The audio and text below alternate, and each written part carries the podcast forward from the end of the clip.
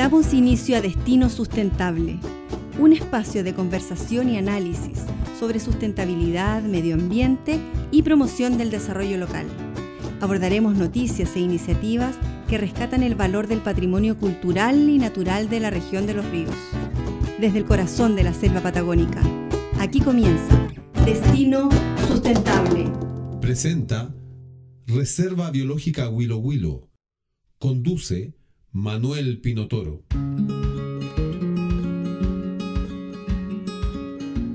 El último informe del Ministerio de Salud respecto a la situación del COVID-19 en Chile registró menos de 2.000 casos diarios y una baja en la positividad.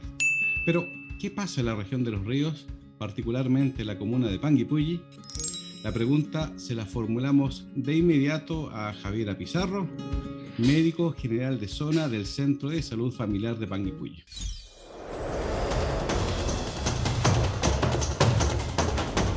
¿Cómo está Javiera?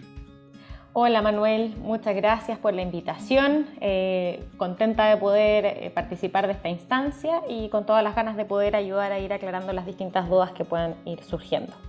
No, pues muchas gracias a usted. Le preguntaba sobre la situación eh, de la pandemia en Panguipulli. ¿Cuáles son las informaciones recientes que usted maneja al respecto?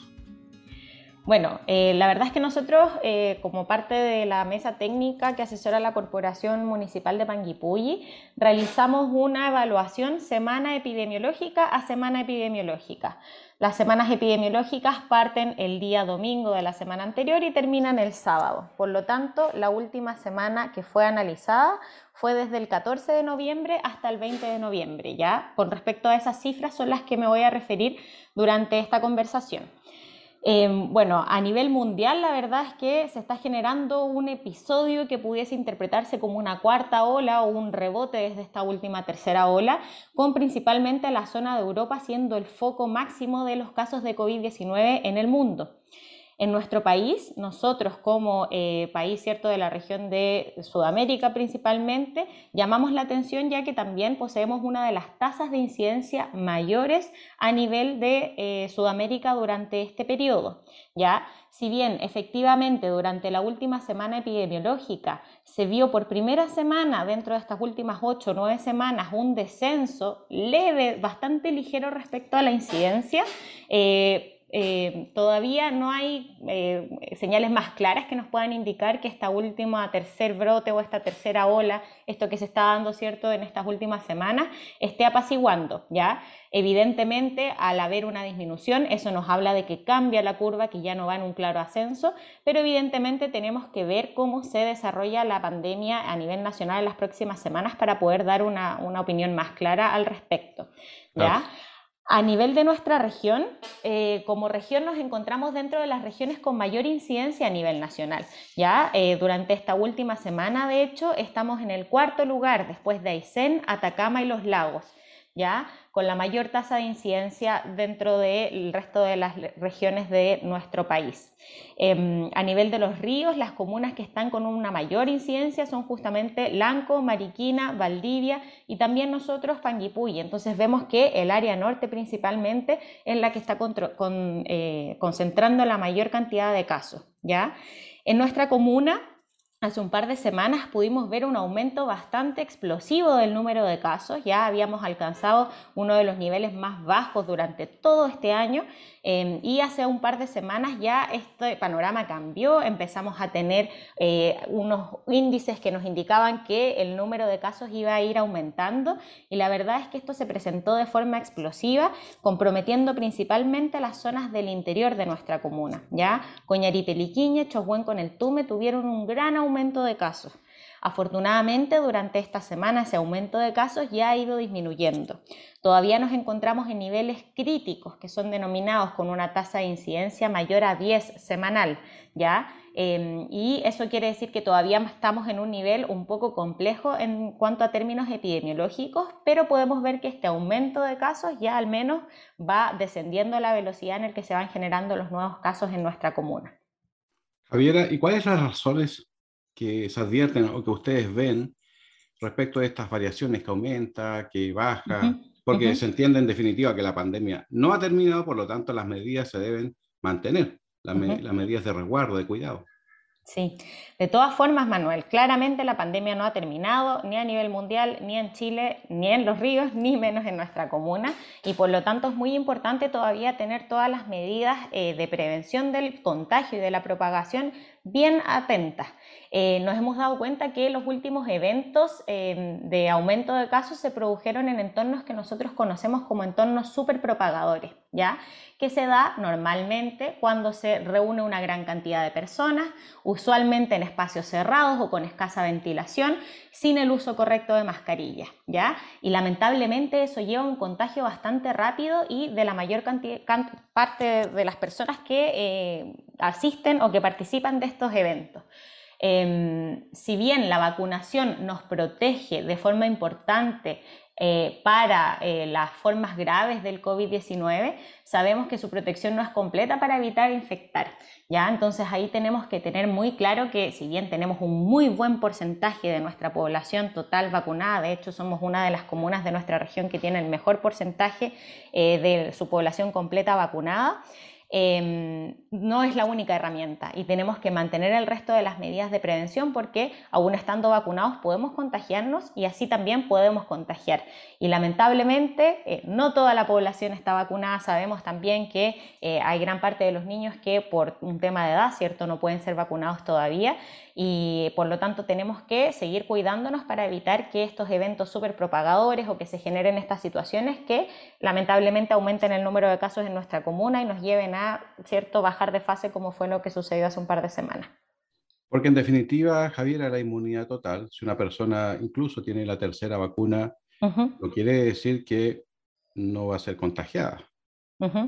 Justamente, lo que más eh, o la mayor efectividad que se ve respecto a la vacunación y sobre todo a la vacuna de refuerzo es respecto a las formas graves de COVID-19 y a la mortalidad asociada al COVID-19. En eso la verdad es que hemos visto muy buenos valores, sobre todo asociado a la dosis de refuerzo, con variaciones en los últimos informes que entrega el MinSal de, por ejemplo, 20 veces más las personas que no tienen ningún tipo de vacunación versus las que ya están con su dosis de refuerzo de incidencia de hospitalizaciones o de mortalidad. Por lo tanto, evidentemente la recomendación es hacia la vacunación, ya que hemos visto que tiene muy buenos resultados en la prevención de las formas graves, pero eso no evita al 100% que podamos contagiar. Sí disminuye la probabilidad de contagiarnos, pero no al 100%. Javier, sigamos siendo pedagógicos. Sobre los síntomas, una persona que, ¿no es cierto?, tiene síntomas del COVID-19, ¿qué debe hacer? Ya, ¿Y cuáles son los síntomas? Claro, respecto al tema de los síntomas del COVID-19, lo que más se le ha dado énfasis, ¿cierto?, ha sido en el tema de la pérdida del olfato y la pérdida del gusto. Sin embargo, este no es una condición que se dé en la mayoría de los cuadros, ¿ya? Es algo bien sugerente, es decir, si yo tengo pérdida de olfato, pérdida de gusto, la primera opción que se me ocurre de lo que yo puedo tener, si es que no tenía un trauma cierto en la cabeza o en alguna zona cefálica, tengo que pensar que puede ser el COVID-19. Por lo tanto, la indicación es acudir al centro de salud más cercano para que se pueda descartar o confirmar la infección en este caso. ¿ya? Sin embargo, la mayor parte de los cuadros clínicos que presentan síntomas, los síntomas que presentan son tos, Pueden presentar fiebre y también dolor muscular, ¿ya? Así también la cefalea o el dolor de cabeza es uno de los síntomas más frecuentes que se da en nuestra región y en nuestro país asociado al tema del COVID-19, ¿ya? También está, por ejemplo, el dolor de garganta, la congestión nasal. Entonces, hoy en día que estamos con muchos cuadros alérgicos u otros cuadros virales que en el fondo pueden no ser COVID-19, la única forma de asegurarnos es testeándonos y mm, en el fondo confirmando o descartando la infección por COVID-19. La recomendación es que ante el inicio de síntomas que son nuevos, ya que yo no presentaba, eh, aunque piense que pueda ser alergia, aunque piense que puede haber sido simplemente un resfrío, como suele decir la gente, ¿cierto? El COVID-19 puede presentarse tal cual como un resfrío común, ¿ya? Por lo tanto, es súper importante consultar. Otro tipo de síntomas ante el cual la gente no tiende a consultar mucho, porque no lo asocia mucho al COVID-19, son los síntomas gastrointestinales, como el dolor abdominal, la diarrea, vómitos. ¿ya? También es una forma de presentación del COVID-19 y hay gente que solo ha presentado ese tipo de síntomas. Por lo tanto, es súper importante consultar, como le digo, para confirmar o descartar. Actualmente todos los centros de nuestra comuna cuentan con la capacidad de poder realizar el test para confirmar o descartar la infección. ¿ya? Incluso en las zonas rurales. Incluso en las zonas rurales, ¿ya? Así que ahí la recomendación siempre va a ser hacia consultar en los centros de salud eh, más cercanos. Ahora, sabemos también que no del 100% que se contagia todos van a presentar síntomas, ¿cierto? Se habla de entre un 20 y un 30% de la población contagiada que no va a presentar ningún tipo de síntoma, pero el problema es que aún así puede contagiar a otras personas. Y para ellos la recomendación, o, algo que ojalá todos pudiéramos hacer, porque en verdad está la disponibilidad, semana a semana se, programan operativos de búsqueda activa, ¿ya?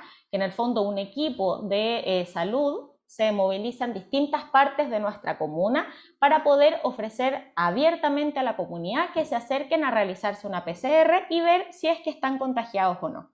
¿Ya? Por ejemplo, yo para contarle en general en salud lo estamos realizando aproximadamente entre dos a, cada dos a cuatro semanas.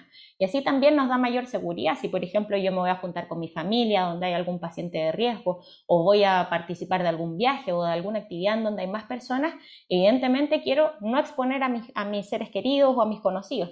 Y lo ideal y la forma de estar más segura de que yo no estoy contagiada, porque una persona con todas las vacunas, como les dijimos, lo más probable es que presente formas leves o formas asintomáticas. Y la única forma de saber que uno no está contagiado es en el fondo testeándose. ¿ya? Así que, bueno, ahí la idea es poder eh, acceder a las distintas redes sociales también de los centros de salud de la comuna, donde se va exponiendo semana a semana dónde está este móvil, ¿cierto?, que va eh, realizando el testeo a las personas que así lo requieran. Javiera, ¿quiénes son las personas con mayor riesgo de contagiarse del COVID-19? Más, que el mayor riesgo de contagiarse, porque ahí va a depender un poco de las actividades que uno realice, ¿cierto? Evidentemente, si yo estoy em, por mi actividad laboral, tengo que exponerme a un mayor número de personas o a estar en lugares más cerrados por más tiempo, pero también me puedo contagiar en mi casa, ¿cierto? Con mi familia. Entonces, más que, más que cuáles son las personas que pueden contagiar, porque yo creo que todos estamos en riesgo de contagiar, las personas que tienen mayor riesgo de enfermedades graves, eso yo creo que es como lo más importante. Y ahí eh, lo que se vio eh, antes de la vacuna, ¿cierto? Antes de, tener estos accesos a la vacunación, era que principalmente las personas de mayor edad tenían riesgo de enfermedades más graves y también en las personas con eh, algún antecedente, ya algunas enfermedades crónicas, hipertensión, diabetes, enfermedades autoinmunes o que alteraban la inmunidad de la persona que podía contagiar eran las personas que tendían a tener cuadros más graves, ¿ya? Evidentemente estas personas, por suerte también, la mayoría ha accedido al tema de la vacunación y eso también las está protegiendo como población de riesgo, ¿ya? Eh, otro factor de riesgo del cual quizás muchas veces no se habla o, no se dice tanto es el tema de la obesidad, ¿ya? La mayor parte de los pacientes que han requerido hospitalización en unidades críticas o que han requerido hospitalización o que han presentado formas más graves, gran parte tiene como antecedente la obesidad, sin tener otro antecedente como hipertensión o diabetes, solamente por la obesidad eso ya eh, genera un mayor riesgo de presentar un cuadro clínico más grave em, asociado al COVID-19. ¿Y en Panguipulli esa realidad es grande o es preocupante? ¿Cuál es, la información que usted maneja al respecto? Claro, es algo que también hemos podido observar y que de hecho dentro de los primeros hospitalizados que presentamos en la comuna, eh, gran parte tenía o antecedentes clínicos relevantes por edad o por distintas patologías, o también el tema de la obesidad, o sea, la mayor parte de los pacientes jóvenes que han requerido hospitalización en Panguipulli, que le hablo de personas menores de 30 años, ¿ya? Eh, han tenido como antecedente la obesidad. Así que bueno, sobre todo a, esa, población, si es que hay alguno que todavía no ha querido o no ha podido, que tiene dudas respecto a la vacunación, siempre en todos los centros también hay gente que los puede orientar, que los puede eh, ir derribando quizás algunos mitos que se han ido pudiendo crear o que uno lee, ¿cierto?, en las redes sociales eh, pero evidentemente también tenemos que escuchar un poco cuáles son las opiniones científicas, cuáles los estudios que se han podido ir realizando, cuáles son las informaciones que tenemos hoy en día para así ir preveniendo las formas más graves. Javier, ¿y qué ocurre si una persona está contagiada con el COVID-19 y no se puede aislar dentro de su casa? Ya, eh, bueno, ahí la idea, el primer paso cuando una persona está contagiada de COVID-19, lo ideal es que eh, si es que el test fue realizado, ¿cierto?, por algún médico tratante, apenas, ojalá apenas nosotros tengamos el, el, resultado y estemos, ¿cierto?, con la disponibilidad de llamar a esta persona, lo ideal es obviamente informarle. Y posteriormente el, el segundo llamado que tienden a recibir es el llamado de la Ceremi, ya la Ceremi de Salud, que realiza una investigación epidemiológica y también averigua cuáles son las condiciones de la persona, si es que es posible o no aislarse en su casa. Y en caso de que no exista esa disponibilidad, existe la disponibilidad de residencias sanitarias, ¿ya? En el momento más álgido de la pandemia hubo un despliegue bastante importante de residencias sanitarias, teniendo una incluso en nuestra propia comuna. Ya actualmente la que queda es en Valdivia eh, y eh, obviamente sigue existiendo esa posibilidad para los pacientes que eh, no puedan realizar un aislamiento efectivo en su hogar. Javiera, si una persona está diagnosticada con coronavirus, ¿tiene derecho a licencia médica? Sí, por supuesto. Pensando en que es un trabajador o trabajadora. Sí, sí, eh, personas trabajadoras eh, con contrato evidentemente tienen eh, derecho a licencia médica, ya tanto el caso positivo, el caso identificado como sus contactos estrechos. Ahí quién es el que hace la licencia es lo que varía un poco. Para el caso positivo es el médico, ¿cierto?, que diagnostica la enfermedad y para el contacto estrecho la licencia suele ser responsabilidad de la misma Seremi de Salud porque ellos son los únicos que tienen la posibilidad de realizar ese tipo de licencia. ¿Ya? pero el acceso a la licencia está eh, garantizado para esta enfermedad eh, y que debería durar todo el tiempo ah, contagiante, que se varía un poco si es que presenta síntomas o no y según la fecha en que se toma la PCR. Perfecto. Estamos conversando con Javiera Pizarro, médico general de zonas del Centro de Salud Familiar de Panguipulli. Javiera, vamos a hacer una pausa musical, vamos a hacer un descanso y luego volvemos a conversar con usted. ¿Le parece? Muchas gracias, Manuel. Sí, no hay problema.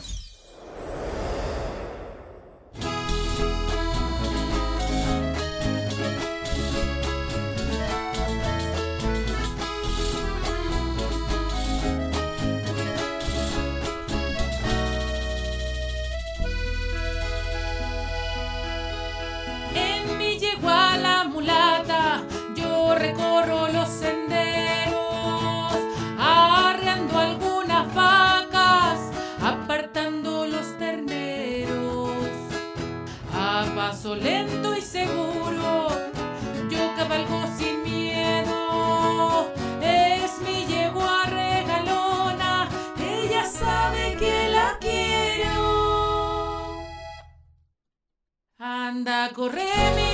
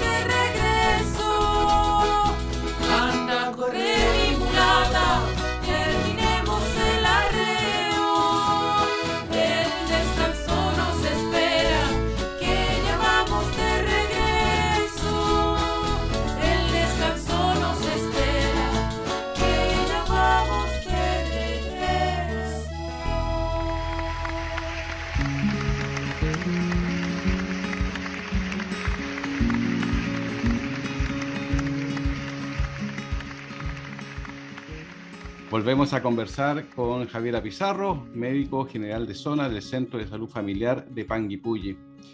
Javiera, sobre la variante Delta, ¿qué tan distinta, qué tan agresiva es en relación a las otras variantes?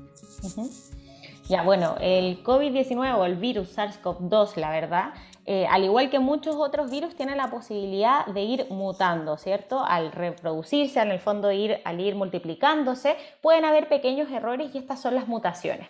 Muchas veces estos errores no van a conllevar a ningún tipo de alteración en cómo se presenta la enfermedad, pero existen ciertas mutaciones que sí pueden modificar, por ejemplo, el cuadro clínico, la posibilidad de contagiar, si es que es más contagiosa, menos contagiosa, o incluso pudiesen haber variantes que de repente eludieran o escaparan, ¿cierto?, a los sistemas que nosotros tenemos como para poder evitar la infección, Esas variantes, esas variantes que ya nos preocupan son las variantes en el fondo de preocupación, ¿cierto? Que son denominadas así por la OMS y dentro de las cuales hoy en día, ¿cierto? La que nos tiene más eh, atentos es la variante Delta. Esta variante Delta lo que principalmente se ha visto es que es mucho más contagiosa que la variante, eh, la variante habitual o la variante inicial, ¿cierto? Original del virus SARS-CoV-2. Esa es principalmente su complicación y es algo que también hemos podido ver quizás en cómo se dio este último aumento de casos que, como yo le contaba, o sea, estábamos en un segundo en muy poquitos casos y sectores empezaron a subir de una semana a otra cinco o seis veces la carga que tenían en la semana anterior. Y esa, esa, esa, rapidez, ese aumento de contagios tan explosivo, la verdad es que no los habíamos visto con los brotes anteriores asociados a otras variantes. Javiera, ¿y uh -huh. el COVID-19 tiene efectos de largo plazo? Bueno, eso es algo que también eh, está muy en boga hoy en día, que es el llamado long COVID o COVID persistente. Ya eh, se ha visto que hay un porcentaje de los pacientes con COVID-19 eh, que pueden persistir con estos síntomas más allá de un mes incluso de haber presentado la infección y que son síntomas que son bastante que, dificultan harto la posibilidad de seguir realizando las actividades diarias, ¿ya? Eh, y que incluso ha llevado muchas veces a ausencia laboral. Dentro de estos síntomas, el más, más frecuente es la fatiga, ya un cansancio, una fatiga que es persistente, que es independiente del esfuerzo físico que yo realice día a día. O sea, imagínate, imagínese, es como estar eh, cansado todo el día, como que nos hubiésemos pegado una maratón y sentirnos de esa forma, pero sin haber realizado un mayor esfuerzo alguno. ¿ya? Y la verdad es que eso es algo que se está viendo. Hay una página, de hecho, en que los distintos pacientes que han tenido COVID-19 pueden ir subiendo cuáles de estos síntomas han ido presentando y la verdad es que hay más de 200 síntomas que están en esta base de datos y que se han ido identificando. Pero el más frecuente es esta fatiga. También existe, por ejemplo, la disnea o la sensación de falta de aire. Cuando yo camino, cuando me esfuerzo un poco, inmediatamente siento que me falta el aire. Y muchas veces no está asociado a que hayan sido pacientes que estuvieron intubados o que estuvieron hospitalizados o que tenían lesiones evidentes pulmonares, ¿ya? Sino que son síntomas que están persistiendo después del COVID-19.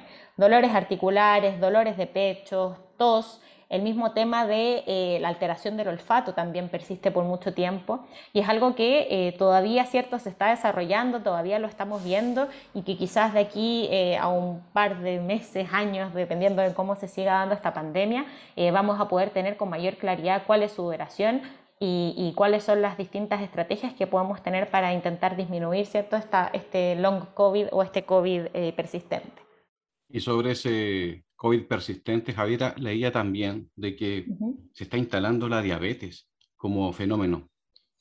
Bueno, pasa mucho que en pacientes críticos, sobre todo, pudiesen haber eh, alteraciones de eh, la glicemia, de la función pancreática y de otras cosas. Entonces, claro, son, son distintas alteraciones que eh, se han ido conociendo con el tiempo. Eh, llevamos dos años, ¿cierto? De un poco menos, de hecho, del tema de la, de la pandemia. Entonces, todavía eh, hay muchas cosas por decir, hay muchos efectos que quizás todavía no conocemos y que los vamos a poder ir conociendo en los años que, que siguen.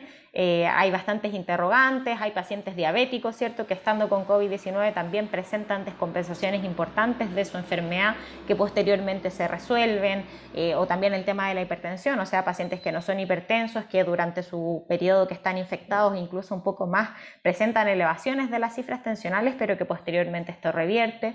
Entonces es algo que todavía todos los, los clínicos, los científicos están informando de estas cosas que se van conociendo y la idea es poder ir haciendo estudios que nos permitan efectivamente dar eh, con mayor seguridad cuáles son las causas que llevan a estas alteraciones y cómo podemos tratarlas y prevenirlas idealmente. Javiera, ¿cuál es la diferencia entre aislamiento y cuarentena? Ya, bueno, efectivamente eh, son conceptos que nosotros utilizamos harto y que muchas veces los usamos un poquito intercambiados, que quizás no existe bien, eh, no, no, conocemos bien cierto la diferencia entre el aislamiento y la cuarentena. La verdad es que el aislamiento es eh, la separación o consiste en poder aislar a la persona que ya está con el resultado de la infección confirmada, ¿ya? Y lo ideal es mantener lo más posible aislada a esta persona del resto de las personas a las que pudiese seguir contagiando, ¿ya? Eh, mediante la cuarentena, en cambio, es una medida un poquito más preventiva y que consiste en separar a alguien asintomático, pero que pudiera llegar a presentar los síntomas de la enfermedad, como por ejemplo en este caso a estos contactos estrechos, que son las personas que tuvieron contacto con el caso positivo durante el periodo de que pudiesen haber sido contagiados. Entonces a ellos se le indica cierto una cuarentena en espera de ver si es que presentan síntomas, muchas veces se les toma un test entre medio de este aislamiento, pero la recomendación de todas formas es, en el fondo, eh, separarse del resto de la comunidad y permanecer en su domicilio, eh, tanto para el caso positivo en su aislamiento como para los contactos estrechos durante su cuarentena. como última cosa, ¿cuánto tiempo tardan en aparecer los síntomas? Ya, esa es una muy buena pregunta, eh, Manuel, porque es el tiempo justamente en el que una persona es posible, ¿cierto?, que esté contagiando a otras personas. Por ejemplo, si yo hoy día me expongo a alguien que esté contagiado con COVID-19, probablemente yo inmediatamente, si es que me contagio, no necesariamente voy a estar contagiando, ¿ya? Em, sino que hay un periodo que es el llamado periodo de incubación, que es en el fondo el periodo entre el que yo me expongo a este virus, el virus se replica en mi cuerpo y yo puedo contagiar. ¿Ya? Este periodo, la verdad es que eh, se ha definido, al principio se hablaba de entre 2 y 14 días para el COVID-19. Hoy, eh, la verdad es que todavía se habla de eso un poco, pero eh, en general al quinto día nosotros hacemos que es como el periodo habitual de incubación, entre 2 y 5 días, si bien se sabe que pudiese durar hasta 14 días.